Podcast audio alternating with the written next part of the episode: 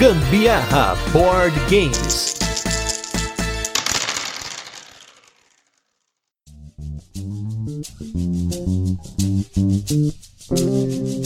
Fala galera, beleza? Aqui é Gustavo Lopes, Gambiarra Board Games, hoje com mais um turno de comentários. Esse programa no qual a gente fala sobre assuntos relacionados a jogos de tabuleiro que não entram nos nossos episódios semanais. E hoje temos mais um tema que os nossos apoiadores escolheram. E era um tema que fazia muito tempo que eu queria gravar, porque lá atrás no Gambiarra, lá no começo dos turnos de comentários, a gente fez vários turnos de comentários com os bastidores da indústria do mercado de jogos de tabuleiro. E tem um bastidor que a gente não contou, que a gente precisa contar, os apoiadores pediram e eu também tenho muito interesse em conhecer, que é os bastidores de uma loja de jogos. E a gente trouxe para vocês dois caras de ninguém menos que a Bravo Jogos. Eu estou aqui com Danilo e Emerson da Bravo Jogos. Tudo bem, Danilo? Tudo bem, Emerson? Boa noite, tudo bem? Fala aí, pessoal, boa noite, tudo bom? E hoje, pessoal, a nossa loja parceira aqui que é a Bravo Jogos. Vocês já estão cansados de me ouvir falar de Bravo Jogos em todos os episódios, praticamente. A gente fala Bravo Jogos, claro. Eu sempre falo muito rápido essa parte da galera, né? Dos nossos apoiadores, né, dos nossos parceiros aí? A galera já virou até piada, porque virou tipo narrador de jogo de futebol, né? Cada dia eu me surpreendo mais com a velocidade. E acho que é uma coisa bacana de vocês comentarem como começou a Bravo Jogos. Porque assim, a Bravo já é uma loja que tem bastante tempo no mercado de jogos de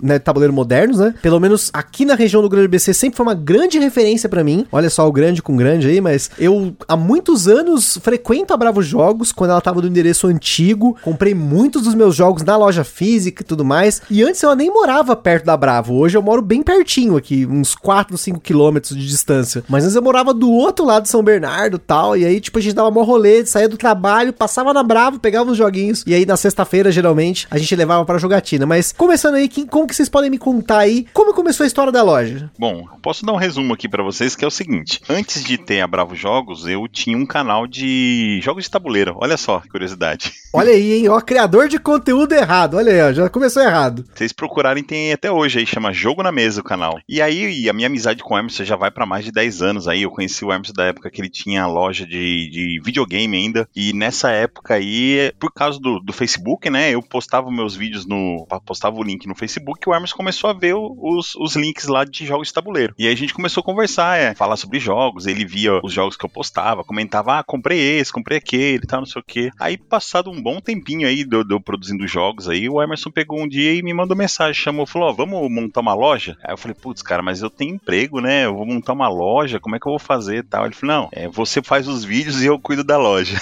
aí que a gente começou mais ou menos assim, cara. Ficamos, acho que foi mais ou menos um ano, né, Emerson, antes da loja física, né? Foi, foi um ano, mas um, exatamente um ano e um mês, mais ou menos, entre a loja, a loja, loja online e abrir a loja física. Aí a gente ficava fazendo, eu fazia vídeo, falava da loja, a gente só vendia online, aí a gente começou a frequentar eventos, né, e indo como, como Bravo Jogos, levava lá o bannerzinho da Bravo, colocava em alguns eventos que o pessoal permitia, levava alguns joguinhos para vender, até que chegou uma hora que a gente, o Emerson resolveu parar e a sociedade dele do, do mundo digital, né, dos jogos de videogame, né, fez o caminho contrário, né, o cara sai do analógico vai pro digital, ele fez o contrário, saiu do digital foi pro analógico. e aí a gente pegou e montou a Bravo lá onde você conheceu, lá na Gertrudes de Lima. Daquele dia até hoje já deve estar indo para cinco anos de loja, para mais, loja física. Então, loja online a gente tem ao todo acho que uns seis anos, por aí, né, Emerson? É isso mesmo, é cinco anos da loja física, com a loja online já mais vai para seis anos. Então vocês começaram com a loja online. Por, por que, que, a decisão foi começar pela loja online e depois abrir pra loja física? Como que foi esse, essa transição, né? Porque a gente vê muitas lojas, principalmente nesse meio de pandemia, né, e tudo mais, das lojas físicas fechando e aí somente ficando com a loja online. Mesmo agora que as coisas estão melhorando, eu percebi que a tendência dessa galera que tinha loja física antes é manter a loja virtual. Mas no caso de vocês foi o contrário. Vocês começaram num momento pela loja virtual e depois abriram uma física. Como que foi a decisão de fazer isso? Então, foi porque o Danilo trabalhava, né? E eu também trabalhava, claro. Mas como eu tinha a loja de videogame, que pegava muito meu tempo, eu falei assim: ah, vamos abrir uma loja online, porque eu só comprava jogo de tabuleiro online. Não existia.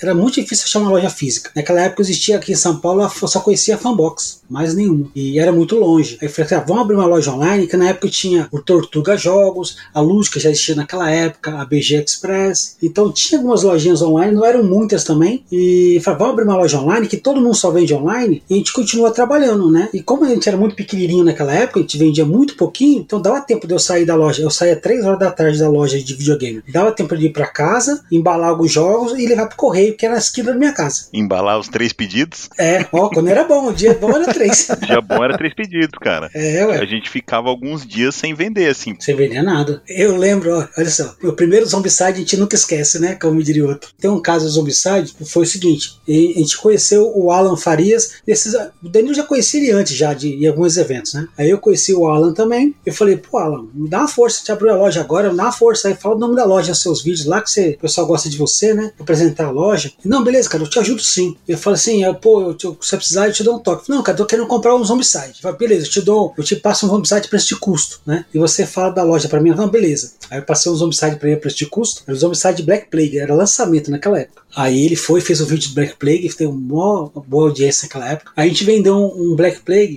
naquela, época tinha, o Alan botou um cupom de dando 5% de desconto, naquela época, né? É pra você ver como é que as margens não mudaram muito de lá pra cá. Eu lembro que eu fui no correio, eu levei lá os homicides pra postar, né? A gente não tinha um contrato com correio, né? Igual tem hoje em dia. Então eu peguei uma fila do correio lá pra, pra botar pra postar os homicides, ia pro Nordeste. Aí quando eu cheguei em casa fazer as contas direitinho lá, os homicides naquela época custava 399, era 399 preço cheio do jogo, se eu não me engano é isso. Aí descontamos o valor do correio, o, o valor do desconto à vista, mais o de 5% de desconto do cara que usou o cupom. Nós ganhamos 8 reais do meu. Caraca! 8 reais. Eu falei assim, Danilo, a gente tá ferrado, cara. Isso porque eu não contei durex nem caixa, sabe? Que peguei uma caixa velha. Se fosse comprado caixa, eu não ia ganhar nada, ia pagar pro cara levar o jogo. E depois de tudo isso, ele ainda achou que era uma boa continuar com loja de board game. É. Mas era, cara, a gente comprou, acho que. Quanto foi? Uns quatro Zombicides naquela época, Emerson? É, não, era três, que a caixa vem três, né? A gente comprou uma, comprou uma caixa, quando acabava, comprava outra caixa. É. Então a primeira caixa foi um pro Alan, um pro Nordeste e sobrou um na loja. Ficou na loja um tempinho pra vender ainda. Não, e, e ainda tiveram coragem depois de uma dessa de abrir a loja física, pô. Como assim, gente? O que, que é isso? Então, é porque, como a gente não tinha muito tempo, eu trabalhava e eu também estava trabalhando na loja de videogame, Aí ficamos só na loja online. Aí depois passou quase um ano, praticamente um ano, aí começou a melhorar um pouquinho, sabe? Bem pouquinho, mas melhorou já. A gente, a gente participava muito de muito evento, sabe? A gente ia viajar para São José dos Campos, alguns eventos São José dos Campos. O BGSP, a gente ia todos os meses pro BGSP. Então ele começou a ficar meio conhecido no, na, no meio ali. Aí pintou uma oportunidade na minha, loja, do lado da minha loja, um comércio pra, que fechou lá e tava para alugar. Eu falei, Danilo, pô, tem um salãozinho aqui do lado aqui da minha loja que tá para alugar. Vamos tentar abrir a loja física ali? Minha ideia era colocar a loja de videogame na frente e o jogo de tabuleiro no fundo. Só que o meu sócio da loja de videogame não queria. Não, não quero. Eu falei, pô, vamos tentar abrir junto lá, a gente divide aluguel, né? Não, não quero, não quero, não quero. Fiquei meio bravo naquela época. Beleza, então, então não quero mais trabalhar com videogame. Ficou meio bravo. É, fiquei, é. Aí eu cheguei num acordo com ele, vendi minha parte da loja para ele, de videogame, e aluguei esse salão do lado ali, que era o salão mais compridinho, e botamos a loja ali, cara. Mas não foi fácil, não. Primeiro aninho ali foi, tipo, vender o almoço para pagar a janta, sabe? Era... Eu lembro que só, só continuei com a loja mesmo, porque, não sei se você lembra disso, Danilo. Trabalhava eu, a esposa do Danilo, né? O Danilo nas folgas dele, ele passava na loja no final da tarde, e voltava da firma e ficava com a gente lá. Aí eu lembro que tava, tipo assim, eu, eu vendi minha loja de videogame pro, pro meu sócio lá, e vendi ele em 10 vezes, pra ele pagar em 10 vezes. Então o que ele pagava por mês, eu pagava minhas contas para me sobreviver, né? Eu não ranqueava um centavo da loja de, de, da Bravo Jogos. Aí quando chegou, tipo assim, no, no nono mês, eu cheguei pro Danilo pra Larissa e falei: seguinte, gente, é o mês que vem eu começo a tirar alguma coisa aqui, senão eu vou ter que sair fora, porque eu não, não tenho como ficar trabalhando de graça. Eu tenho conta a pagar. Aí, aí a gente começou a tirar o primeiro, primeiro saláriozinho, saláriozinho entre aspas, né? Primeira merrequinha que começamos a tirar da loja. É, porque era um negócio assim, tinha pouco público, né? Não é como hoje, assim, tem esse mundaréu de jogos. Se, se você entrar no Google, no colocar lá Bravo Jogos, ele vai mostrar umas fotos antigas lá do, do, do, local. Ele vai mostrar as fotos da primeira loja. Então você vê a prateleira, cara, tinha pouquíssimos jogos. Tanto que na primeira compra que a gente fez, a gente encheu uma prateleira de, de no nosso estoque, né, que não era lá grande coisa, a gente encheu uma prateleira dessas cinzas, assim, essas prateleirinhas tradicional que você compra aí, a gente chama daquela, aquela era o nosso estoque, cara, de jogos. A gente tinha, tipo, uma, duas cópias de cada jogo. A gente conseguiu comprar variedade de jogos, assim, nesse, nesse nível, pegar todos e encher uma prateleira. Agora hoje tem muito mais título, né? Você não consegue. Se você for comprar um de cada, acho que deve estar tá passando aí. Se bobear, acho que a Galápagos deve ter mais de mil títulos quase já lançados aí. Tem jogo pra caramba lançado no mercado, é. Então tem muita coisa agora. Não dá para você começar hoje, pensar, falar assim, ah, vou começar desse jeito. Cara, o investimento é muito maior do que naquela época. Naquela época o que tinha de, de lançamento foi o que a gente comprou, que era Zombicide e devia ter mais alguma coisinha lá, um, um Mice Mystics, um Crossmaster, alguma coisa assim que tava vigente. É, lançava naquela época, acho que talvez um ou dois por mês e olhe lá. É, eu lembro que eu comprava tudo da Galápagos, né? Antes, da loja, antes de ter a loja, eu comprava tudo que saía, porque saía um por mês, assim. Então eu ia comprando. O que saía no mercado, eu vinha comprando. Agora não dá mais você pegar tudo que sai, cara. Tá bem difícil. E uma coisa que vocês comentaram, que acho que muita gente não sabe, né? Você falou, a gente comprou os jogos para vender. Isso é uma coisa que as pessoas não sabem, que a gente sabe que tem outras indústrias, mercados, que a empresa para o revendedor é em um regime de comodato, tem várias formas de venda, né? E no caso de board game, vocês compram da editora barra distribuidora e revendem com as margens de vocês. É, mas como que eu. Mas assim, explica pra galera como funciona o fluxo normal de uma loja de jogos de tabuleiro. É, na loja de tabuleiro não tem essa de comodato, não. É, você tem que se planejar no sentido de acompanhar o mercado. Tipo assim, nosso maior planejamento é isso. É eu e o Danilo, o Danilo fica no, quando ele tá na, na, na, na firma lá, ele fica na loja lá na, na sala junto comigo. E a gente fica conversando de jogo quase que sempre, só conversa sobre, sobre o jogo. É o jogo que saiu, que tá para sair, que tá sucesso lá fora, tá dando hype, não tá dando hype. Então a gente conhece muito nesse sentido, de sempre ver notícia, sempre tá por dentro do, do, do assunto. Então, e esse é o grande segredo. Você, quando sai um jogo novo, você sabe se vai comprar um, vai comprar 10, vai comprar 50. Que já aconteceu várias vezes eu comprar 30 e vender dois. E eu comprar 5 e depois ficar 100 para vender. E eu fico muito bravo quando isso acontece, que para mim foi uma falha minha, porque eu, tipo assim, devia ter estudado mais, sabe, entender mais o meu público. Isso hoje em dia acontece muito menos. Vou dar um último exemplo agora. O Cangaço. O Cangaço acabou de lançar, eu não lembro quantos, quantos eu comprei, mas eu apostei médio no jogo, porque é começo do ano. Assim, ah, não sei se vou comprar muito, porque começo do ano é mais devagar. Comprei, vendeu bem, e hoje mesmo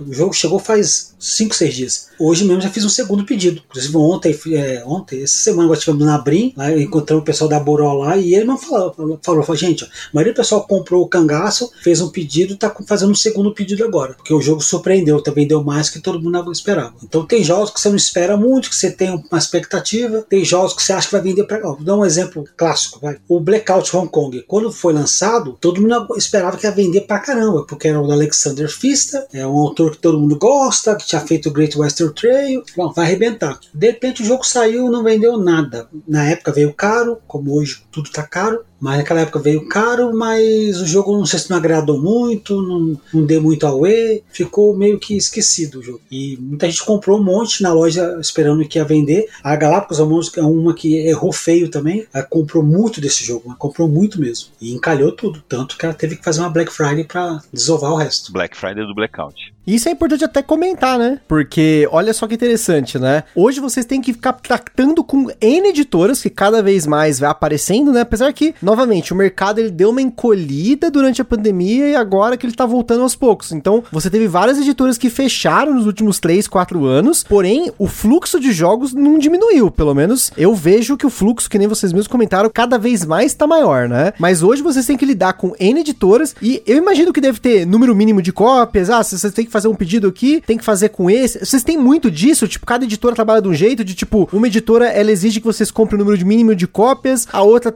se você quer pegar pegar esse, tem que pegar esse e esse também? Tem um pouco disso nesse mercado? Acaba tendo um pouco, né? Depende, hoje em dia, por exemplo, é, não proíbem, tá? Mas fica inviável. Por exemplo, você vai comprar um jogo da Galápagos menos de 5 mil, você tem que pagar o frete da Galápagos. A margem já não é boa. Você tem que pagar lá 200, 300 reais de frete, não, já não vale a pena, entendeu? Então você tem que arrumar um jeito de comprar mais. E se você comprar menos que uma caixa master, é mais caro. Então você vai comprar um jogo X que custa 100 reais de custo, né? Se uma caixa master custa 100, na caixa como fala, solto, comprar duas pecinhas, ele vai custar 115, 120, entendeu? Você, tem, você é obrigado a comprar a caixa master para ele sair com seu desconto máximo. Isso acontece. É, isso, e é legal comentar também que isso aí não é exclusivo de uma editora, tá? Todas trabalham meio parecido. Esse lance do frete, quantidade, então todas têm dinâmicas parecidas, né? Quanto mais você compra, mais desconto você ganha, enfim, tem jogos que têm essa política, assim, editoras têm essa política. Mas de forma geral é isso, quanto menos você compra, você vai acabar pagando um preço maior. Fora. Aí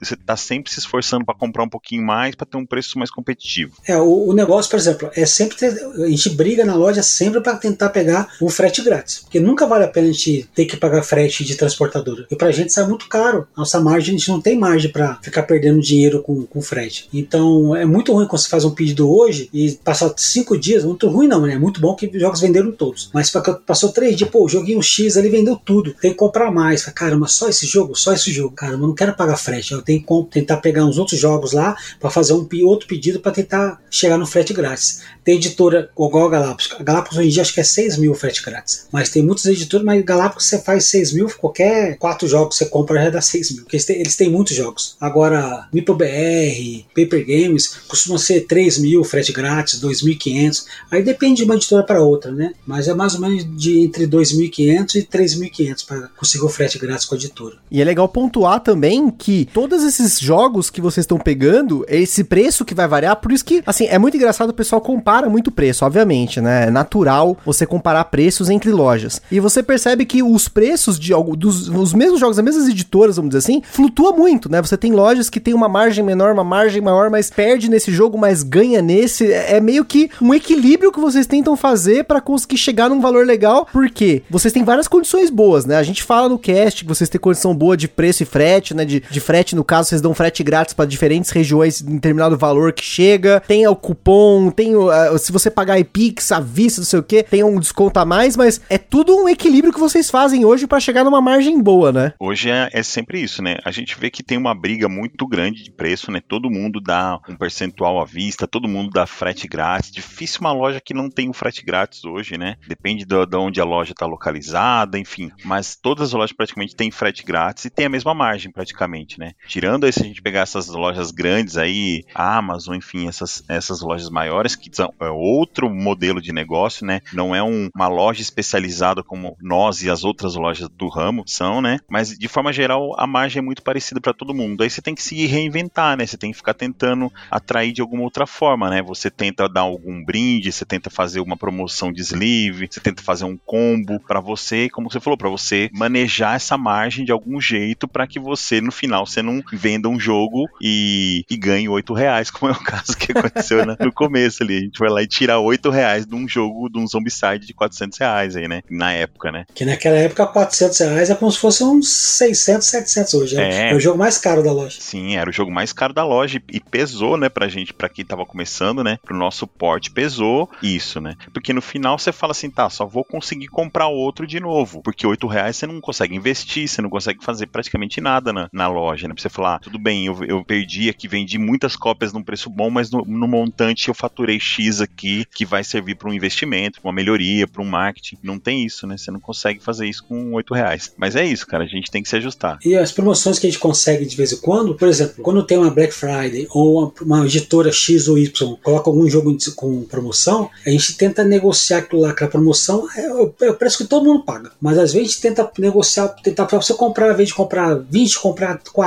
você faz o preço melhor, o cara não consigo, eu consigo. Às vezes a gente não consegue mesmo, mas a gente pega o jogo na promoção, para pegar uma quantidade, para quando ninguém mais tem aquele jogo no mercado, a gente tem alguns jogos ainda no estoque com aquele preço mais barato. Então a gente consegue manter a promoção mais tempo, ou, o jogo ele volta para o preço normal, a gente faz uma promoção relâmpago, tentar tirar de algum jogo para tentar fazer um preço melhor, tentar sempre dar uma balanceada no, no, no estoque, na nosso caixa ali, para tentar botar uma promoção pontual aqui ou ali. Você vê de vez em quando numa loja ou outra, faz, pegando um jogo ou outro muito barato. Porque às vezes o cara comprou, ele não tem um poder de compra muito grande, ele comprou, ele apostou muito no jogo, o jogo não vendeu, tá encalhado no estoque dele, tá saindo um jogo novo, tem boleto para pagar, o cara faz? Vai vender no preço de custo ali quase para tentar pegar o dinheiro de volta, para poder pagar aquele boleto, para poder fazer um pedido novo. Então, quando você vê um joguinho, uma loja aqui, outra ali, com um jogo muito mais barato, só aquela loja tem, é porque o cara tá precisando de algum jeito se capitalizar, entendeu? Já aconteceu com a loja, a gente comprou alguns jogos, a gente apostou, achou que ia vender muito e ficamos lá com 20, 30 no estoque, faz cara, esse jogo não tá vendendo, vamos ter que queimar ele para tentar capitalizar de novo. Então não tem muito o que fugir, porque a margem é igual para todo mundo. A gente tem que tentar trabalhar o máximo possível, trabalhar bem, atender bem, é, dar um feedback para a galera grande. Quando você vai criar, a loja vai crescendo, você vai tendo muito mais gente procurando o saque da loja, sabe? E esse saque da loja funciona para tudo. Desde gente comprou o jogo que vem faltando peça, a gente auxilia para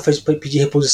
Quem é do hobby já está acostumado, né? Nem liga para a loja. Fala assim, olha, já vai na, no site da Devir, da Galápagos, já pede reposição. Mas muita gente não é do hobby. O cara simplesmente liga no saque lá e manda mensagem no saque: olha, comprei o jogo tal, não veio a carta tal, não veio o meu bonequinho assim, ou se não veio quebrado. Aí a gente faz esse trabalho pro cara de entrar em contato com a, com a editora para pedir reposição para ele. E tem as pessoas que não têm muita paciência, que já liga lá, que a gente fala, fala você procurou a editora? Fala, não, eu comprei com vocês, vocês têm que se virar. A gente vai entra em contato com a editora para fazer a reposição para ele. Então a gente tem que ter todo esse trabalho. E, e quando você é pequenininho, você vai ter uma, um cara por dia vai te ligar no seu WhatsApp para procurar. Mas quando você começa a ficar um pouquinho maior, então você tem lá 15, 20, 30 pessoas por dia mandando mensagem, ou reclamando, ou que vem faltando peça, ou que tá demorando, porque o correio não entregou. É tipo assim, é uma bola de neve nos dois sentidos, né? Tanto de trabalho como de pedido, de tudo. Mas é bem gostoso. Ou até mesmo a pessoa ligando pedindo recomendação de jogo, Isso. pedindo explicação de regras.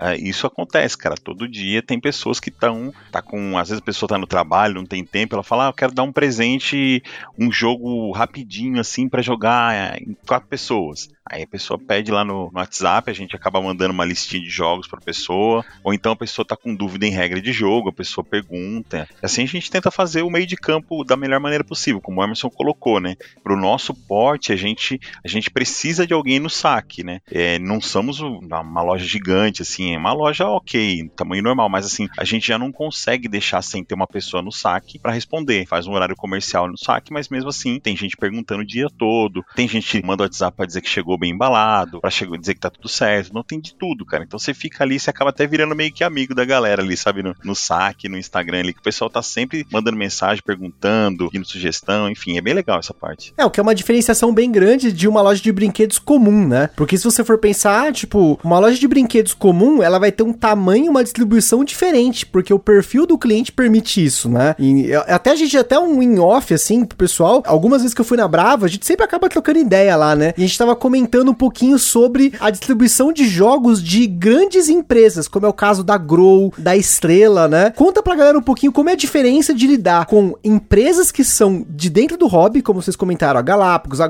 que é Paper, né, e tudo mais, e você pegar uma empresa como a Estrela. Como que é a diferença das margens, a diferença de pedido, a diferença de porte, de pedido mesmo que vocês precisam às vezes fazer para conseguir chegar perto do que uma ReHap faz, uma PB Kids faz, que tá num outro patamar de distribuição, de tamanho, de venda, mas é como se eles exigissem pelo menos um mínimo que é, um, é quase que o nosso máximo, né? Pensando em hobby ali, né? Eles não trabalham, por exemplo, quando lançou o Herdeiros do Khan, quando lançou o Herdeiro do Khan, eu procurei o vendedor da Estrela, que é uma distribuidora. Ele falou, cara, o jogo Herdeiros do Khan, cara, o que que é isso? Falei, o jogo tá, tá saindo esse mês agora. Cara, não, não tá saindo não. Falei, tá saindo sim, cara, eu, eu sei que tá saindo. O cara que vendia a Estrela não sabia. Aí eu vou pesquisar aqui. Aí depois ele falou, cara, esse jogo não vai ser vendido para as lojas, só para grandes magazines. Eu falei, caramba. Aí eu fui entrei no site da Estrela e eu procurei o saque da Estrela e mandei o mensagem pro saque da Estrela. Falei, tem uma loja assim, assim, assado, eu quero vender. Aí a moça do saque mandou mensagem para mim no e-mail e falou assim: olha, vou ver com a minha chefia aqui que realmente não tá para distribuidora, não. Nem ninguém sabia do jogo. Passou uns três dias, o cara da distribuidora entrou em contato comigo. Falou, Emerson, eles vão vender sim, vai chegar daqui a uns 15 dias. Isso já tinha na, na Amazon, já tinha para vender. E a gente das lojas não tinha. E é muito complicado, porque você quer comprar da distribuidora e a distribuidora é mais uma que é mais uma atravessadora nessa história. O preço que a gente paga da distribuidora é o preço que a Amazon estava vendendo. Então não valia muito a pena. A gente comprava lá umas pecinhas lá e passava tipo assim um mês. A distribuidora acho que comprava algumas peças, ficava encalhada, ela começava a queimar os jogos também, dando desconto pra gente. Então a gente estava com o jogo no estoque e a distribuidora às vezes com promoção para poder vender. Vou te dar um exemplo mais atual. A Hasbro está lançando no Brasil aquele Monopoly Bid tá? Lançou a 29 reais. Passou um mês, que o jogo saiu, já tá 19 reais. Entendeu? Na própria distribuidora. Ele falou assim: ó, promoção agora de 29 por 19. Eu acho que não vendeu para ninguém, acho que ninguém conseguiu vender, eles abaixaram o preço. Aí eu pedi agora. Por quê? Eles vendem só para os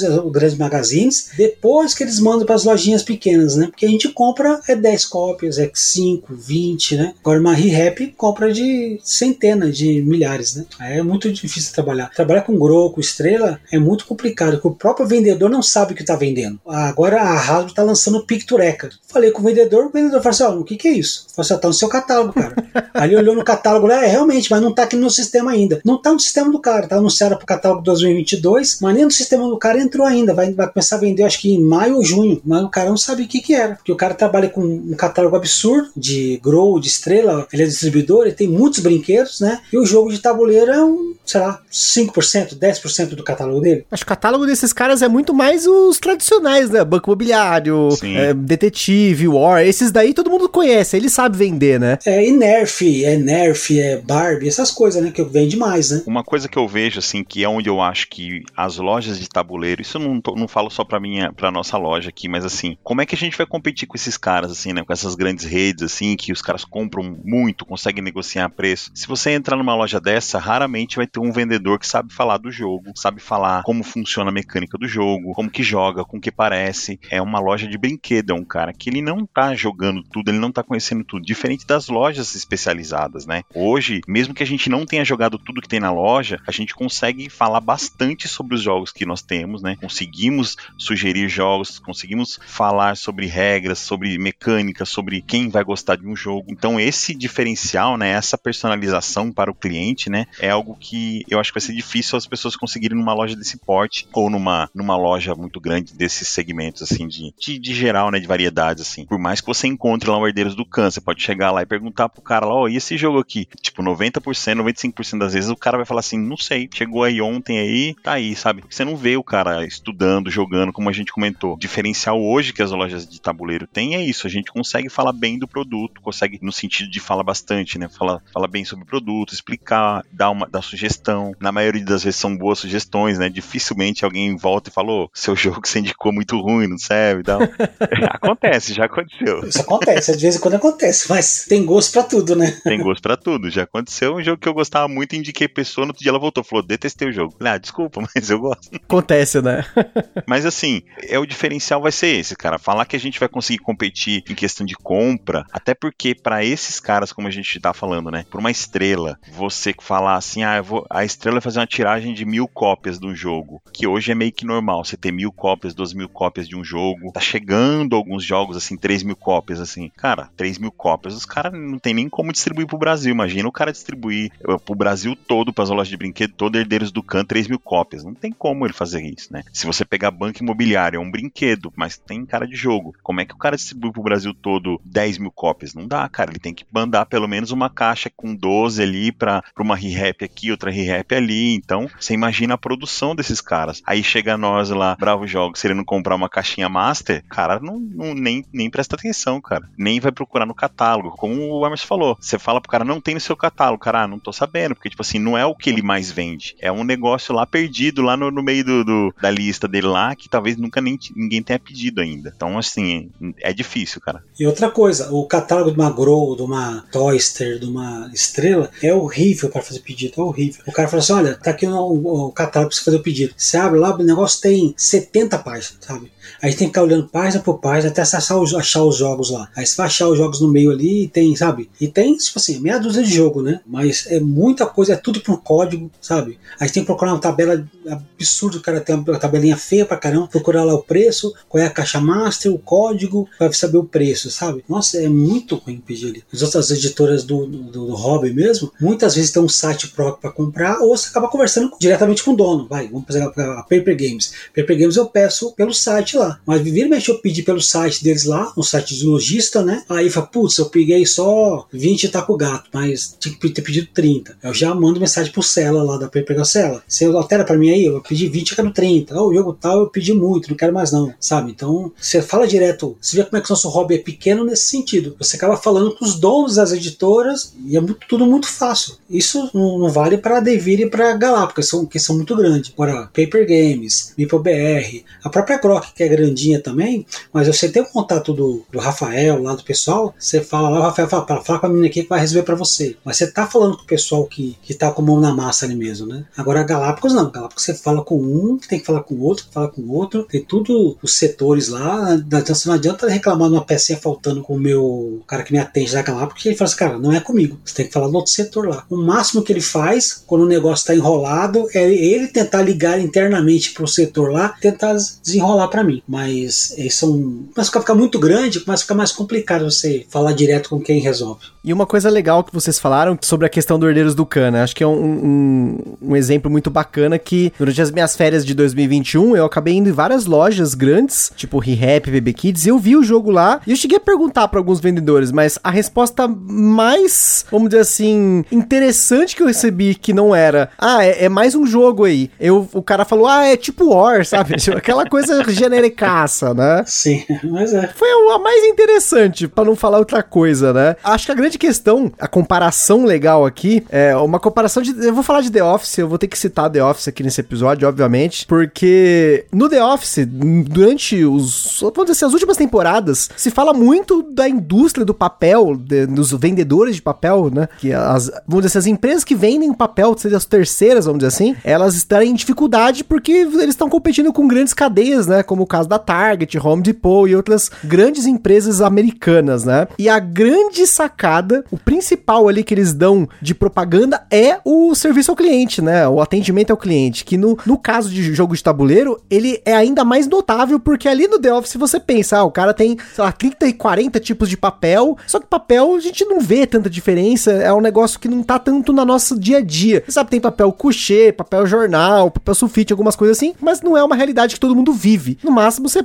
compra um bloquinho lá de chamequinho e beleza. Agora, jogo de tabuleiro que é a nossa vivência aqui, você pensa, ó, você tem que indicar pra pessoa que, algum jogo para ela comprar. É uma responsabilidade muito grande, né? Porque você tá colocando uma pessoa num mundo totalmente diferente. É um hobby diferente. Eu vejo porque tem muitas pessoas que começaram a jogar por nossa causa que elas tiveram um começo muito legal e por isso que deu certo. Mas é óbvio que pra loja você tá pensando em pessoas que você não conhece, né? Você não conhece aquele cliente a fundo para saber, vou indicar esse jogo para ela. Ela vai te dar um, ali umas, uns parâmetros, você tem que avaliar ali na hora, né? Tipo, poxa, o que, que eu posso colocar aqui de bate pronto para não perder tempo, porque já tem outro cliente para responder e outro, e outro, e outro. Eu sei porque eu trabalho há 12 anos com atendimento ao cliente, eu acho que mais hoje, não, até mais. Já faz uns 14 anos que eu trabalho com isso. E é assim, cara, se você não, não tem como atender corretamente de cara, se você já não tá ali tudo parametrizado, tudo certinho, o conhecimento tá bem implantado na cabeça de cada atendente, na hora que o negócio começa a atender um, dois, três, você já começa a embolar, né? Isso é complicadíssimo. É, então, igual o Danilo falou, nós não jogamos todos os jogos da loja. Deve ter jogado ali uns 10, 15% do, do acervo da loja,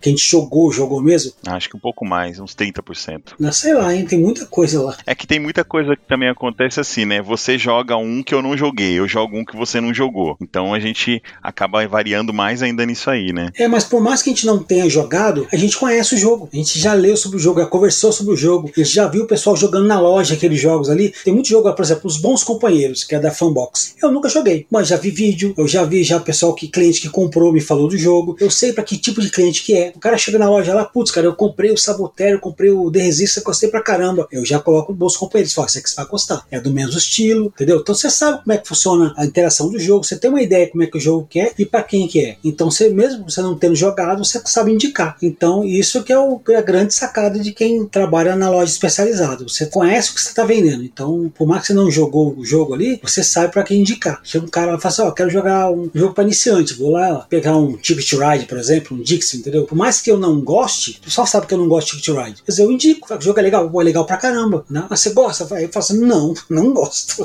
Mas é um jogo que todo mundo gosta. Para quem tá começando, o jogo é muito bom. Esse é um ponto, né? É, ué. Então você saber para quem está indicando. Eu, por isso que o pessoal chega na loja, pô, quero um jogo pra, pra minha prima. E fala só, eu, eu, a primeira pergunta que a gente faz: sua prima já jogou? Ela joga alguma coisa? Nunca jogou nada? Ela só jogou War mesmo? Só Banco Imobiliário? Ah, não, ela tem uns joguinhos lá, ela tem um Seven Wonders, ela gosta muito. Então você já tem uma ideia para que lado você vai, entendeu? Ah, ela, ela jogou um joguinho de Pandemic e ela não gosta de jogo cooperativo. Então você já sabe o que ela não gosta. Então é muito mais fácil você indicar coisas que a pessoa vai gostar. Então a gente vai perguntando pro cliente: o que você jogou? Jogou isso aqui? Eu joguei e gostei. Beleza. Então você vai para aquela área ali. E essa parte que é mais legal. E vira e mexe, que eu não sei, eu pergunto, Danilo, jogo tal, você jogou? Joguei, cara, é parecida com tal. Então, beleza. Então, dá uma pincelada aqui pro cliente. E é assim que vai, fica sempre um auxiliando o outro. Vira e mexe a Larissa me passa um rádio lá, às vezes a pessoa tá no, no saque da loja lá, perguntando o jogo, que ela comprou o jogo, gostou muito, ela quer um parecido. Então a gente fica indicando. E assim, a gente tenta deixar bem claro também pro pessoal o seguinte, né? Quem acompanha a gente nas lives aí, já aproveitando pra fazer o jabá, né? Bravos Jogos aí no YouTube, a gente sempre fala assim, não tem jogo ruim. Eu acho muito difícil existir um jogo ruim. Existe um jogo que eu não gosto ou que não tive uma boa experiência. Então a gente sempre tenta deixar claro pro cliente se a gente gosta ou não daquele jogo e tem, mesmo assim, como a Emerson falou, tentar passar o, o, ponto de vista geral do jogo, né? O Emerson citou um exemplo aí que é o, o Dixit, eu posso falar talvez do Ticket to Ride, e a gente tenta mostrar para as pessoas, falar assim, olha, eu não gosto, mas esse jogo funciona assim, assim, assim. O meu favorito nesse tipo de jogo é esse aqui, porque não adianta você tudo você gostar. Se você gosta de tudo, você não consegue recomendar nada para ninguém, né? Ou a pessoa vai começar a perceber que você é o cara que tudo você gosta, tudo você recomenda, aí ele tem uma experiência ruim, mas você continua recomendando, sabe? Você perde credibilidade com as pessoas, né? E a gente tem muito cliente que vai na loja comprar jogos do que a gente recomenda. Tem gente que entra na loja, tem bastante cliente sim, chega lá, geralmente tá compra, compra comigo, geralmente compra com o Emerson, enfim, chega e fala assim: "E aí, o que que você jogou? O que que você recomenda agora desses novos?" E você fala pro cara, ó, esse aqui eu gostei, esse aqui é legal. O cara pega o jogo e nem questiona e, e pronto, leva embora, porque ele tá acostumado com o nosso perfil do que a gente recomenda. Ele fala: "Pô, esse aqui os caras recomendaram, é bom". Então a gente também tenta fazer isso daí, né? Além de fazer o atendimento personalizado, a gente tenta ser sincero na nossa opinião do que a gente gosta ou não, para as pessoas até se acostumarem também a comprar com a gente, sabendo que realmente é aquilo que a gente gosta. E quem não é do hobby, acontece muito. O cara chega na loja, vê um monte de jogo lá, aí chega pra gente e pergunta assim: qual que é o jogo que você mais gosta? Tipo assim, sabe? Qual que é o melhor jogo, assim? Que, sabe? Eu falo, cara, não, não, existe isso, assim, o jogo que eu mais gosto. O que eu mais gosto hoje, é, a semana passada eu não, não gostava muito, entendeu? Então toda semana eu joguei um jogo. Que eu mais gosto foi o que eu joguei semana ontem, achei muito legal. Para mim, hoje ele é o que eu mais gosto, mas amanhã vai ter outro, aquele ali eu não joguei ainda. Então, o pessoal acha que tem que ter um jogo na loja que é o número um, sabe? E não é assim que funciona. Cada jogo tem o seu perfil, cada tampa tem a sua panela, né? Acho que essa, esse, essa palavra que você usou agora, perfil, essa vai estar uma pergunta da galera lá no nosso grupo de apoiadores, que na visão de vocês, qual é o perfil hoje do consumidor de board game da Bravo Jogos? Porque no Brasil é, é muito amplo. Agora, o consumidor da Bravo Jogos, o que, que geralmente costuma vender bem no perfil de vocês, dos clientes de vocês?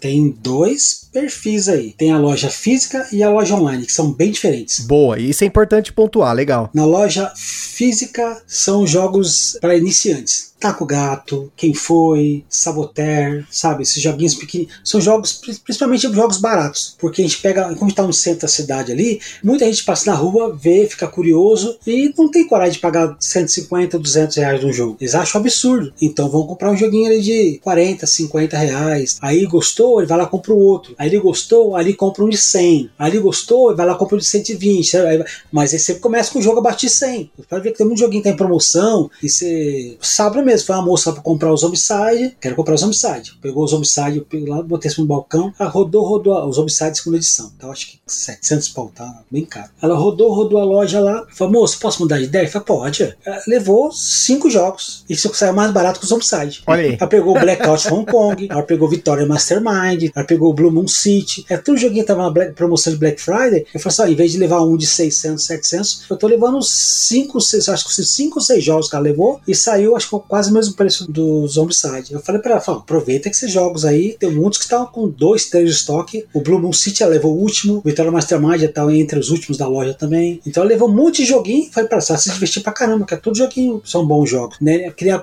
eu quis comparar com, com o Brás. Ela tinha jogado o Brás, ela adorou o Brás. Mas tá comparar com o Brás? Falei, não, nenhum desses se compara com o Brás. Falei pra ela, o Brás eu acho que tá superior a todos eles, mas não que sejam jogos ruins. Nenhum deles que ela levou eram jogos ruins. É tudo bons jogos, mas não é no nível do Brás, não é no nível do Hallertal, que ela queria levar um, um Ameritrash lá, os Homicide. Acabou levando uns joguinhos ali, cara, foi um baita uma boa compra. Mas na loja física, o que impera são os jogos mais leves, os mais baratos. E na loja online, que saem os jogos mais pesados. É onde onde vende o Gloomhaven, é onde vende o, esses jogos de os mais caros e os mais pesadões. Lá, o Pax Pamir lá. Pax Pamir no balcão da loja que se vendia um só. Vendeu um só. Agora o resto vendeu tudo online. É um perfil bem diferente. É, acaba ficando mais pro pessoal que conhece, que é como dizer assim, é o cliente que pesquisa, é o cliente que estuda o jogo, é o cara já do hobby mesmo, especializado, né? Ele acaba pegando no site e ele compra euro médio para cima, assim, sabe? Tá pegando aí esse perfil, ou os, os Ameritrashes aí, que a gente tem os, os mais legais tem atualmente, ou tá pegando o euro médio, o euro médio um pouco mais pesado, assim, sai mais no site mesmo, né? E presencial é isso que o Emerson falou, é aquele bate-papo com o pessoal, tem gente que entra lá que só conhecia o War, aí vai começa a ver outros jogos, aí é diferente, no, no, a experiência é outra, né? De quem compra na loja e quem compra no site. Outra coisa, pra você ter ideia, a gente tinha para vender na loja Jogo da Vida, Banco Imobiliário, na loja online e na física, até antes da pandemia, a gente, para vender um banco imobiliário, gente vendia um a cada, sei lá, seis meses. Tinha banco imobiliário no estoque da loja online que ficou lá três caixinhas lá, ficou quase um ano para vender aquelas três caixinhas. E na loja física vende, toda semana vende banco imobiliário. O pessoal chega na loja pedindo banco imobiliário. Aí chega, pega o banco imobiliário e fica olhando aquele monte de jogo lá, fala, caramba. Aí vê quando ele leva um, um pequenininho, fica curioso, ou ele volta no outro dia para pegar um joguinho pequenininho. Mas é, é um perfil bem diferente. Online não, não vende essa, esses bancos imobiliários da vida, esses jogos de massa. Para falar que não, começou a vender na pandemia. Na pandemia esses jogos venderam. Falando de pandemia. Durante a pandemia, obviamente, esses ficaram fechados, trocaram de espaço, né? Hoje vocês estão, inclusive, num espaço muito mais bonito, diga-se de passagem, né? Pra mim ficou bem melhor localizado, mais fácil de parar o carro ali e tudo mais, mas o que, que foi o impacto da pandemia para vocês como lojista e agora nesse retorno que vocês puderam abrir a loja no novo local, de poder ter um novo espaço? Como que foi essa transição nesse meio tempo? Olha, na verdade, a gente tava na semana de antes, assim, quando começou as histórias de pandemia lá fora, na China, a gente tava buscando buscando um lugar para a gente ampliar. A gente queria fazer, mas a gente não estava pensando em loja, a gente estava pensando em luderia. A gente queria montar um projeto de luderia. E era até para ficar separado da Bravo Jogos. A Bravo Jogos ia continuar lá onde estava. A gente queria um lugar mais perto dos barzinhos, assim, no centro da cidade ali, voltado para luderia, para funcionar à noite e tal. E a gente pesquisando e surgindo aquelas notícias de, de pandemia, de que estava tendo lá na China. E a gente falava, ah, mas acho que isso não chega aqui. Acho que o pessoal vai, vai conter, não vai espalhar, não vai espalhar. E aí a gente parou de procurar. A gente falou assim: ah, vamos dar um tempo que a gente não tá achando nada legal também. Vamos dar um tempinho aí, depois a gente volta a procurar. Cara, e foi exatamente esse tempinho que a gente deu, começou a piorar as coisas. A gente falou: não, esquece que não é a hora de fazer isso daí. E aí calhou da gente estar tá num lugar que a gente pensou: falou, ah, vamos tentar negociar o aluguel aqui, tentar baixar esse preço, né? Porque agora que vai ficar fechada a loja, né? A gente não pode abrir, vamos tentar negociar um, um aluguel. Aí a gente não conseguiu fazer essa negociação de aluguel. Aí a gente falou: ah, então vamos tentar achar um outro lugar, né? Porque a gente tinha, na verdade, a gente tinha um estoque que era numa casa que antes era a casa da minha mãe, então ficava lá o, o estoque da loja. E aí a gente tinha dois aluguéis pagando, né? Aí a gente falou, ah, vamos tentar mudar, pegar um lugar maior aí. E a gente conseguiu praticamente pelo mesmo valor que a gente tinha dois lugares, a gente conseguiu mudar pra, pra loja que você conhece, conhece lá agora, que o pessoal pode visitar agora lá. Então a gente acabou juntando os dois aluguéis em um e conseguiu um lugar maior e até bem melhor localizado do que era o outro ali. Tá numa esquina, tá bem legal ali. Então no começo foi, foi assim, cara, e como o Emerson falou, né? No começo tinha boas vendas assim online, o, o, online sempre continuou vendendo, as pessoas sempre, sempre pensando em jogar com seus parentes, jogar em casa, né? É, no comecinho deu essa, esse boom de jogos mais, mais é, tradicionais, banco imobiliário, War, essas coisas, porque acho que a galera que não estava acostumada a ficar em casa lembrou que jogava, né? Ou me lembro do meu tempo, né? E começou a comprar esses jogos, mas depois deu uma esfriada. Teve alguns clientes que viraram clientes assim de comprar mais jogos mais pesadinhos. A gente via muito pedidinho assim, né? É, vai um banco imobiliário e um taco gato, vai um jogo da vida e um outro lá, um joguinho de uns 40, 70 reais, assim, você via que a pessoa tava, tava experimentando, assim, falar, deixa eu pegar esse aqui, parece legal, sabe, começou a, a pessoa começou a experimentar algumas coisas, assim, teve isso aí, depois normalizou, depois voltou o que era antes, mais do meio pro final, né, voltou mais o que era antes mesmo, normalizou a situação, a loja física vendendo, tipo, a loja online. A gente deu sorte, entre aspas, né, porque a pandemia não machucou tanto a,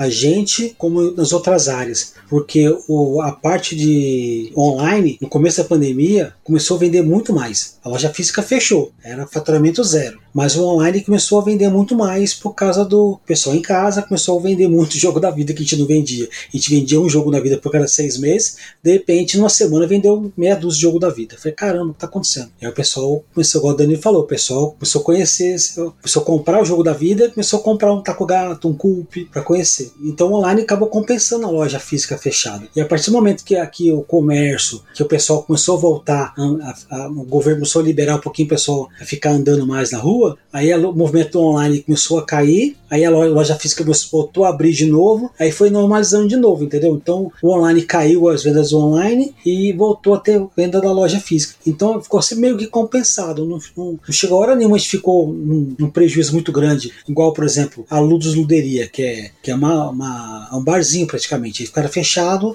e de repente o cara faturava X e, e outro dia tá faturando zero, né? E não tinha outra saída, porque o cara não, não vendia online. A gente, o online salvou a loja e depois que abriu tudo de novo, o físico voltou a faturar de novo. Mas é, foi assustador no comecinho, foi assustador assim, o que vai acontecer? Editoras, igual algumas editoras, começaram a não, não colocar lançamento, com medo também. Outras editoras cortaram o nosso crédito, né? Tipo assim, vocês podem comprar, mas só pode comprar à vista, não pode comprar parcelado. Porque eles ficaram com medo das lojas quebrarem, entendeu? E levarem eles junto. Eu entendo, entre aspas, né? Eu entendo o que eles pensavam. E outras editoras fez ao contrário, né? Algumas editoras falaram assim: olha, a partir de agora você pode comprar e eu te dou 90 dias para pagar. Vou te dar um exemplo: falar a Devir. A Devir você comprava para pagar 30. De repente você fala, pode comprar que eu vou te dar 60, 90 dias. Caramba! É, a Devir ela foi muito parceira nesse sentido. Você podia comprar e ia dar um prazo bem maior pra, pra gente, né? Mas tem editora que fez justamente o contrário. Fala, a partir de agora só pode comprar à vista. Você pode que comprar, pagar o boleto aí eles mandavam a mercadoria. Normalmente o à vista era pagar, sei lá, 5, 6 dias o boleto, né? Ela não, ela, ela, tinha que comprar, pagar o boleto, depois ela mandar a mercadoria. Ela tava com medo, acho que ela tava com medo das lojas quebrarem e, sabe, e afundar ela junto. Esse negócio que vocês comentaram de abrir um espaço para jogar é até uma decisão que muitas lojas acabaram fazendo em algum momento do tempo. Eu conheci, já joguei em várias lojas e inclusive na própria Bravo, porque já tinha um espaço para jogar. Para quem não sabe, a Bravo também tem espaço para jogar. Na loja antiga tinha espaço para jogar e agora continua tendo espaço. Tem algumas mesas que você pode jogar lá, tem um acervo de jogos abertos para jogar na loja e aí você tem, você paga uma taxinha lá. O Danilo, o Emerson pode comentar, apesar de que pode aumentar, diminuir no futuro você que tá ouvindo aí, não sei quando você tá ouvindo, e tem as coisinhas para você comer no lugar e tudo mais, mas comenta como que é essa ideia, por que, que vocês tinham essa ideia de ampliar para um espaço para ter um bar, entre aspas, de jogos, é uma luderia, né, o termo que for, e como que vocês pensam ainda se é viável de vocês no espaço que vocês estão abrirem alguma coisa, porque eu não conheço, se tem mais coisas para trás lá na loja, né? até perguntei outro dia brincando com o Danilo, falei, pô, mas tem algumas mesas lá na frente, mas tem algum espaço para colocar, tem algum lugar no fundo, porque o prédio é grande ali, né, não sei se tem a parte de cima, a parte de baixo, enfim. Como que funciona essa ideia de ter o lugar? Isso vai ajudar vocês? Qual era a ideia de vocês quando vocês pensaram nisso antes da pandemia e se isso ainda segue ainda como uma boa ideia? Na real, antes da pandemia, a gente lotava ali a loja, né? A gente chegou a colocar ali na loja pequena ali 50 pessoas jogando, cara. Na loja daquele tamanho, praticamente tem eventos aí que dão 50 pessoas, 60 pessoas no dia todo. A gente fez isso dentro da loja, colocamos é, essa quantidade de pessoas assim. Então a gente uhum. falou assim, ó, tem um potencial aqui da gente aumentar, fazer um projeto de luderia, né? Porque é meio que uma, um outro pessoal que vai para jogar e o pessoa que vai para comprar, né? Quem vai para comprar é aquilo que a gente falou, o cara já estudou o jogo, ele já sabe, ele já quer aquele jogo, ele quer ficar na casa dele tranquilo, jogando três horas, quatro horas, entendeu? Tem uma galera que é de comprar e jogar em casa. E tem uma galera que ele quer levar os amigos para aquele ambiente para mostrar para ele como tem jogo diferente, como dá para se divertir jogando o tabuleiro. Então, são públicos diferentes. Geralmente tá? Não tô dizendo que são todos, mas geralmente esse pessoal que vai jogar na loja é um pessoal que não compra e ele, ele joga jogos mais leves, porque ele tá com pessoas novas ali, ele tá jogando sempre com quem tá chegando, ele tá apresentando pro amigo tal. Então ele tá sempre buscando joguinhos mais leves, ou é um rolê ali, né? Ele tá saindo de sexta ou de sábado, é aquele rolê à noite de jogar. Em vez de pegar um barzinho, vai na, luderia, vai na, num espaço jogar um, um, jogo de tabuleiro. É um, é um entretenimento diferente que ele faz, né? No fim de semana. Então a gente achou que tinha potencial naquela época. Eu ainda acho, não, não sei, a gente faz tempo que não conversa sobre isso, mas eu ainda acho que tem um potencial no futuro quando as coisas normalizarem. Porque é algo que as pessoas ficam sentadas próximas por muito tempo. Então, por mais que a gente fale, pô, vamos usar máscara, tá, não sei o quê, você vai ficar um bom tempo ali perto de outras pessoas ali, e é legal ter esse cuidado ainda. A gente, a gente libera a loja lá pro pessoal jogar, né, a gente tá liberando pro pessoal jogar, a gente tá com menos mesa agora, a gente vai voltar com mais mesas, inclusive vou jogar a bomba para você e eu, Gustavo, ó, estou aguardando o evento do Gambiarra com os seus ouvintes lá na Bravo Jogos. ah, olha aí. Joguei a bomba para você. Olha aí, hein? olha a bomba aí. Mas a, a, gente tem ideia, tem uma galera, inclusive, eu, eu perguntei sobre isso, porque tem uma galera que apoia aqui o canal e que também ouve o Gambiarra, que é da região do Grande ABC, que já conhece a loja, já conhecia a loja. E a galera perguntou, pô, mas para jogar lá, como é que funciona? Tem, às vezes o pessoal compra online na Bravo e não conhece a loja física, apesar de morar na região. Eu falo, pô, gente, por que você não vai lá buscar? Passa lá, conhecer. É muito mais fácil, né? Passa lá agora a loja lá. Eu encontrei o Alan Farias esses dias lá, gente. Um abraço aí pro Alan. A gente ficou trocando uma ideia lá também. Mas essa ideia, o pessoal perguntou porque muitas lojas tinham ou tiveram ou vão ter algum espaço que é de bar ou restaurante, né? Algum, sei lá, algum, alguma coisa com hambúrguer, até drinks, né? Como o próprio caso da Ludus, né? Que a Ludus, na verdade, ela não vende jogo, né? Isso é importante ressaltar. Vocês já falaram, mas eu tô ressaltando. A Ludus, ela é um bar, que era um bar que começou a ter jogo, né? Eles tive, colocaram os jogos lá disponíveis pro povo jogar. Então você vê no Instagram, por exemplo, da Ludus, o povo bebendo os drinks, comendo os petiscos e jogando Lupin Lui, né? Jogando zoando tal e tudo mais. Mas é, é um pouco diferente do caso do que nem os eventos lá, né, da Bravo, que a gente via a galera jogando Modern Art lá. Eu me lembro até hoje do Modern Art, daquele que tinha um martelinho na. Eu falei, caraca, Sim. não sei nem se o martelinho vinha no jogo. Vinha, vinha. Falei, Meu Deus, que louco. Aquela capa bonitona, assim. Era uma capa meio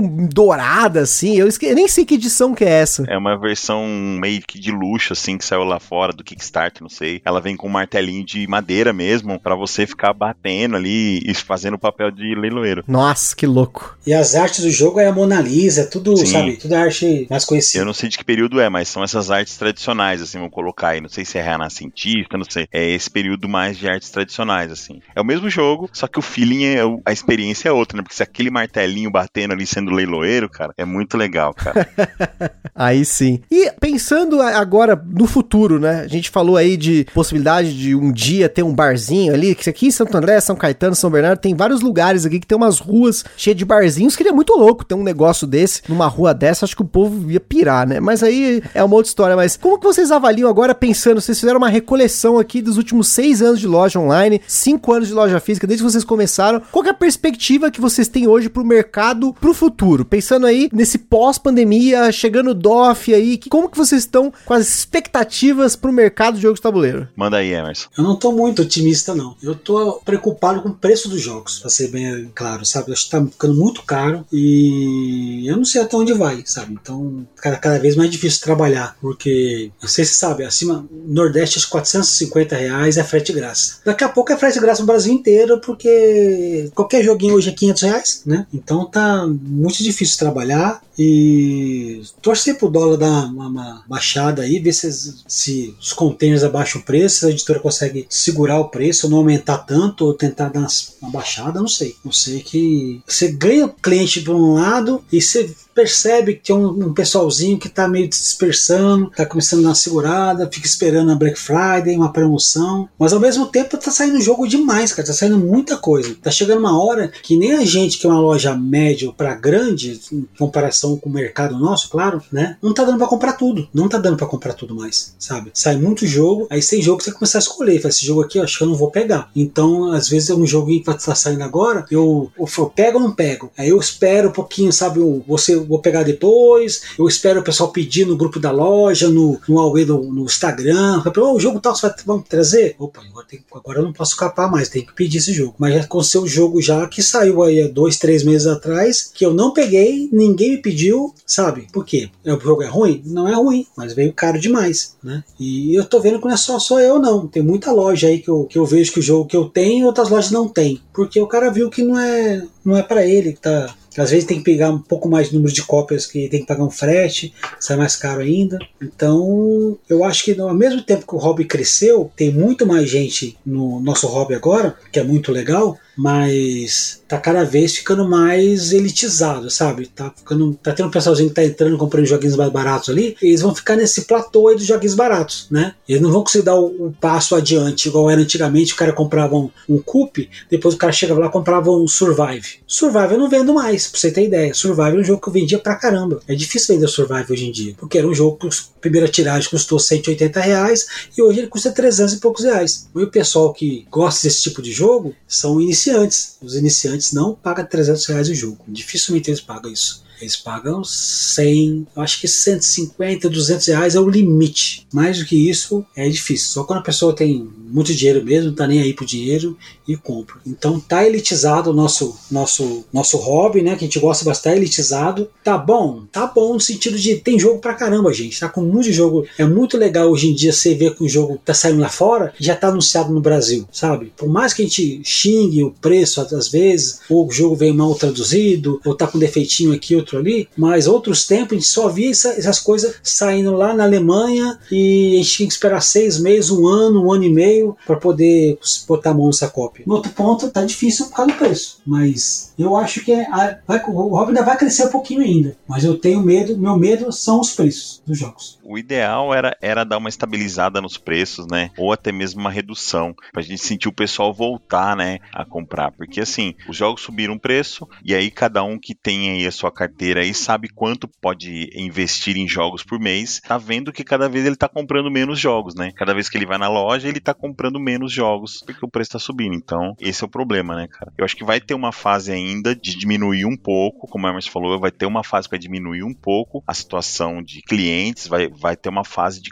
de redução nas compras, aí você vai ter que se adaptar para uma redução nos preços e vai se ajustar, vai se corrigir esses valores aí algum, em algum momento, tá? Não sei se é amanhã, se é daqui a um ano, mas vai ter um ajuste em algum momento, porque não tem condição de ficar subindo, subindo e as pessoas acompanhando. Então vai dar uma correção aí. Essa é uma avaliação até como jogadores também, né? Porque muitas pessoas hoje que têm loja, e eu vejo isso ativamente, também são jogadores. Não é jogador de fachada, são caras que já jogavam antes de ter a loja. O cara, poxa, eu já jogo, eu, eu conheço tudo mais, vou entrar nesse negócio, né? Como é para vocês ser jogador e vendedor ao mesmo tempo? Vocês querem ter os jogos, mas ao mesmo tempo sabe que tem os preços, sabe que tem muita coisa. Como que vocês hoje lidam com as jogatinas de vocês, pensando que ao mesmo tempo vocês estão vendendo esses jogos? Hoje na loja a gente não pega jogo assim para nós, assim, tanto para minha coleção.com, Emerson, a gente paga a loja, a gente paga para a loja o valor do jogo. Obviamente a gente acaba pagando, a gente tem o nosso desconto de funcionário e a gente paga o valor de custo do jogo. Só que mesmo assim, chega num ponto que a gente escolhe o que vai pegar. Então, se o Emerson pega um determinado jogo, eu não pego o mesmo jogo que ele, porque eu não preciso de duas cópias, né? É, a gente não consegue mais pegar tudo que sai. Falar, ah, vou pegar um de cada aqui porque eu quero, eu quero ter uma coleção. Não. A gente pega, se o Rafa lá que trabalha com a gente pega um jogo, a gente joga o do Rafa, a gente já não pega. Porque, tipo assim, salvo exceções, a gente, a gente guarda, a gente coleciona. Então, se um pegou, beleza, a gente já tá jogando junto, um empresta pro outro, então a gente já tá fazendo esse ajuste, né? Eu imagino que as pessoas que jogam também estão fazendo esses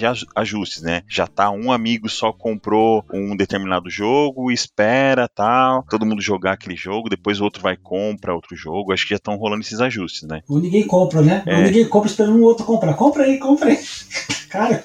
Não, mas ó, pra você ter um exemplo, lá atrás, quando saiu o Gloomhaven, eu comprei um Gloomhaven, depois o Emerson comprou outro para jogar, com outra galera. Então, para você ver como a gente tava num ponto que, entre aspas, isso em inglês, tá? Não é a versão em português, a gente comprou a versão em inglês. Isso pra você ver como era uma época que, entre aspas, a gente conseguia luxar, né? A gente pagou 100 dólares no Gloomhaven, que na época que o dólar era 2,70, 2,80, 3 reais, 3,15, entendeu? Aí você converte e fala, nossa, cara, pagou preço bom pra caramba no Gloomhaven. Então, assim, a gente conseguia luxar de comprar um Gloomhaven, ah, vou comprar um aqui para jogar com o pessoal. Aí o Emerson falar, comprou para jogar com uma outra galera, entendeu? Então, a gente tinha essa coisa, conseguia ter jogo repetido, cada um tem o seu, cada um faz o que quer. Agora não, agora a gente tá meio que é, nós mesmos como jogadores, como lojistas, a gente tá apertando o cinto e tá sendo pontual nas nossas escolhas, o que a gente vai pegar para pegar para nossa coleção. E quando é jogo mais leve, como a gente já joga muitos anos já, a gente quer um jogo pra gente, que é um joguinho de médio para pesado, né? Um jogo mais mais denso um pouquinho. E quando é jogo mais leve, a gente pega o da loja emprestado. A gente pega o jogo que pega. Ah, saiu, sei lá, é, Renature, né, da Galápagos. Ah, eu, pô, queria jogar esse jogo, mas, pô, mas pra, não quero comprar esse jogo. Aí, pô, vamos, vamos abrir isso pra loja então, porque pra loja é legal ter esse jogo aí pra pessoal jogar aqui na loja. Então, a gente, bom que a gente não comprou. A loja, entre aspas, que comprou pra ela. Então, os joguinhos mais leves é a loja que pega, que é um Pandemic, que é o joguinho mais leve, que a gente gosta de jogar também, né? Mas pra nossa coleção, a gente quer um joguinho um pouquinho mais pesado, um pouquinho mais denso.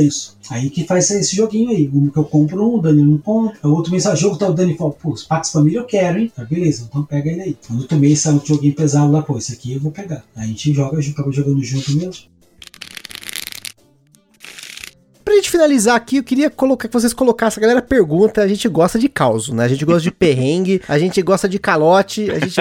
quer dizer, calote a gente não gosta, né? Mas né? a gente gosta de ouvir, porque depois que passou, né? Vira uma história. Da hora é ruim, né? Mas depois a gente sabe que é interessante contar. O que, que vocês têm de caos, vocês de como lojistas? Vocês já tomaram calote de editora? Vocês tomaram calote de cliente? Já teve cliente que apareceu lá querendo jogar o jogo na cara de vocês porque não gostou? O que, que vocês têm de história nesses anos de loja física, né? Porque online dificilmente vai dar ruim, né? Cara, eu vou, eu vou te falar que tem de tudo. O que você perguntar aí tem, tem de tudo. Tem calote online, tem problema em loja física, tem tudo, cara. Teve um caso recente que aconteceu aí que, como que acontece com a loja? Por exemplo, ó, o correio vem retirar os jogos lá que a gente envia, né? A gente não vai até o correio, a gente tem um contrato que eles vão até lá e retiram os jogos. O rapaz, acho que era novo no, no trabalho, né? Ele entrou, pegou algumas caixas, ele colocava numa, num saco, né? As caixas de embalagem com os jogos, colocou dentro de um saco, foi lá fora, colocou na van e entrou buscar mais. Só que nessa dele ir lá na van e voltar, ele esqueceu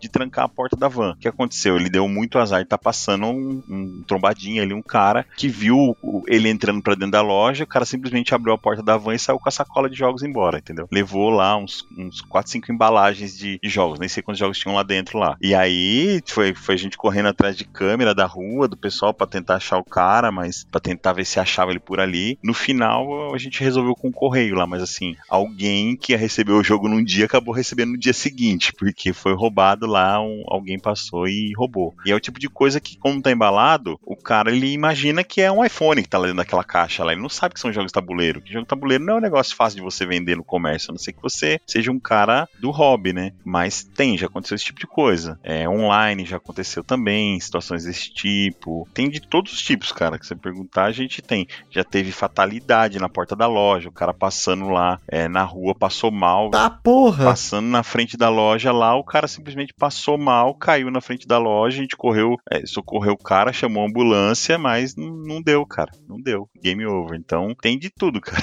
o Emerson já teve problema com um cliente na loja, né, Emerson? você lembra aquele cara lá que queria jogar um jogo pesado e você não queria recomendar jogo pesado pra ele?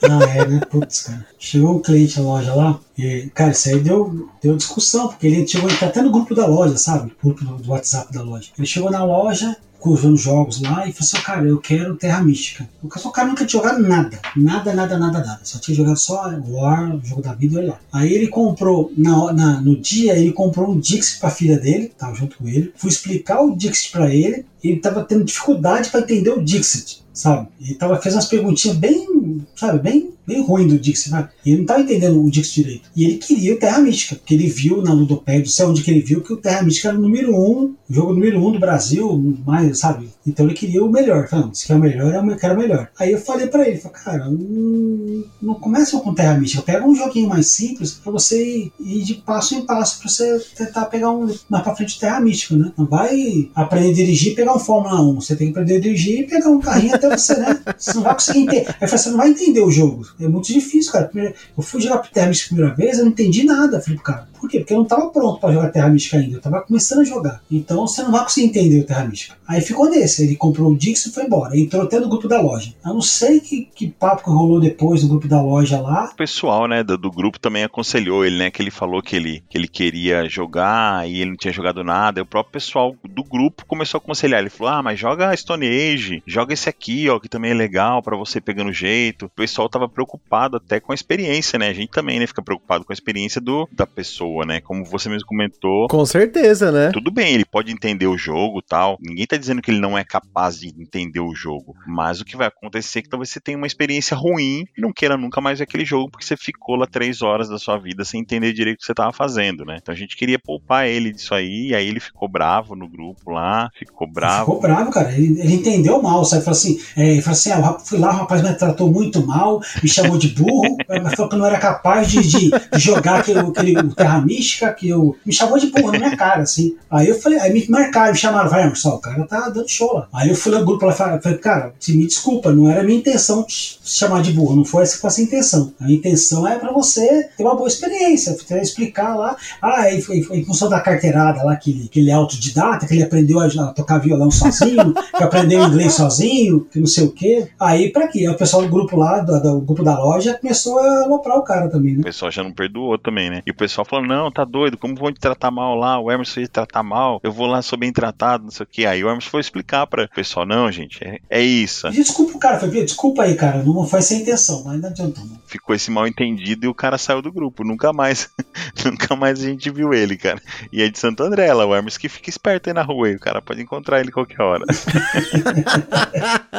Perigoso, hein, gente? É. Perigoso, é. olha aí. Mas acontece de tudo, cara.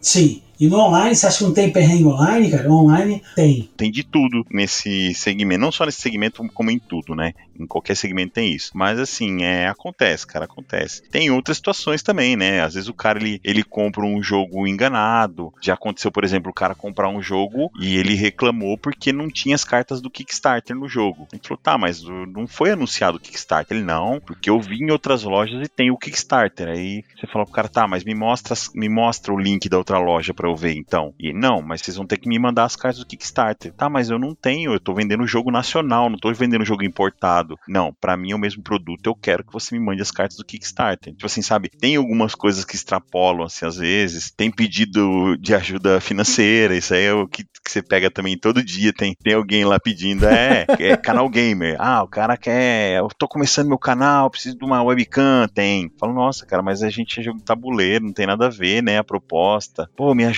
tal, tem isso daí. e o que mais acontece, esse realmente é o que mais acontece, tá? Acontece todo dia, pelo menos umas três, quatro vezes. As pessoas procurando videogame na loja. Ligam procurando videogame. Cadê meu Elden Ring, né? Tipo... É, chegou o Elden Ring? Não, aqui é só tabuleiro. Ah, tá bom. Aí o cara liga, viu? Teclado gamer. Fala, não, cara, não tem teclado gamer aqui. Olha aí, Emerson, tá vendo? Ó, perdeu a oportunidade aí, Emerson, tá vendo? Exatamente, é. O Danilo fala, vamos começar a trabalhar com videogame, que eu acho que dá mais dinheiro. E uns três vezes por dia tá com o telefone perguntando de Playstation 5, de Xbox. Cara, é verdade. Eu acho que a pessoa, ela põe jogos no Google, e o Google, ele tem essa de, tipo, ele primeiro ele vai buscar na região, né? Ele tem umas regrinhas lá que ele busca na região ali e tal. E aí, cara, o cara pega e liga para você. Ele não, não lê o restante que você é especializado em jogos de tabuleiro. Ele já liga na hora. Ah, eu tô querendo mouse sem fio, tô querendo mouse gamer, com controle. Outro dia, outro dia o cara ligou e queria controle de PlayStation 3, um negócio assim. A Larissa falou: não, a gente não trabalha com isso. Aí ela, não, não sei onde você pode conseguir. Tipo, sabe, o cara insiste ainda. Mas é, isso, isso é normal. Isso, se alguém te. Se a pergunta for assim, o que, o que mais acontece? O que cliente mais pede na loja? Mouse gamer. Aí, tá vendo? Você que tá ouvindo esse podcast, ó, aquele abraço. Daqui a dois, três meses a gente tá começando Gambiarra Videogames, né? O seu podcast sobre jogo de videogame, porque eu sou cringe e eu falo videogame, não falo console. Agora fala console, eu tenho um console novo, né? Pra mim sempre foi videogame, né? Engraçado isso aí, né? Mudaram o nome. Né? tá vendo? Então comece uma loja de jogo de videogame, esquece board game. Então, assim, pessoal, queria agradecer aqui ao Danilo e o Emerson por essa conversa, esse bate-papo bacana. Espero que vocês tenham gostado dessas histórias, conhecido um pouco da realidade nua e crua dos nossos brothers aqui, parceiros da Bravo Jogos, que olha só que coisa, né? Antes de serem parceiros, já falei isso, eu já consumia na loja, já comprei jogo por indicação do Emerson do Danilo, eles nem devem lembrar disso, de eu ter chegado na loja para buscar um Carcassone e ter saído com Kings Gold e Matrioska na, na, na, sacolinha, todo feliz ali. Quem que recomendou isso aí pra você? Foi o Emerson, né? Desculpa aí, desculpa aí.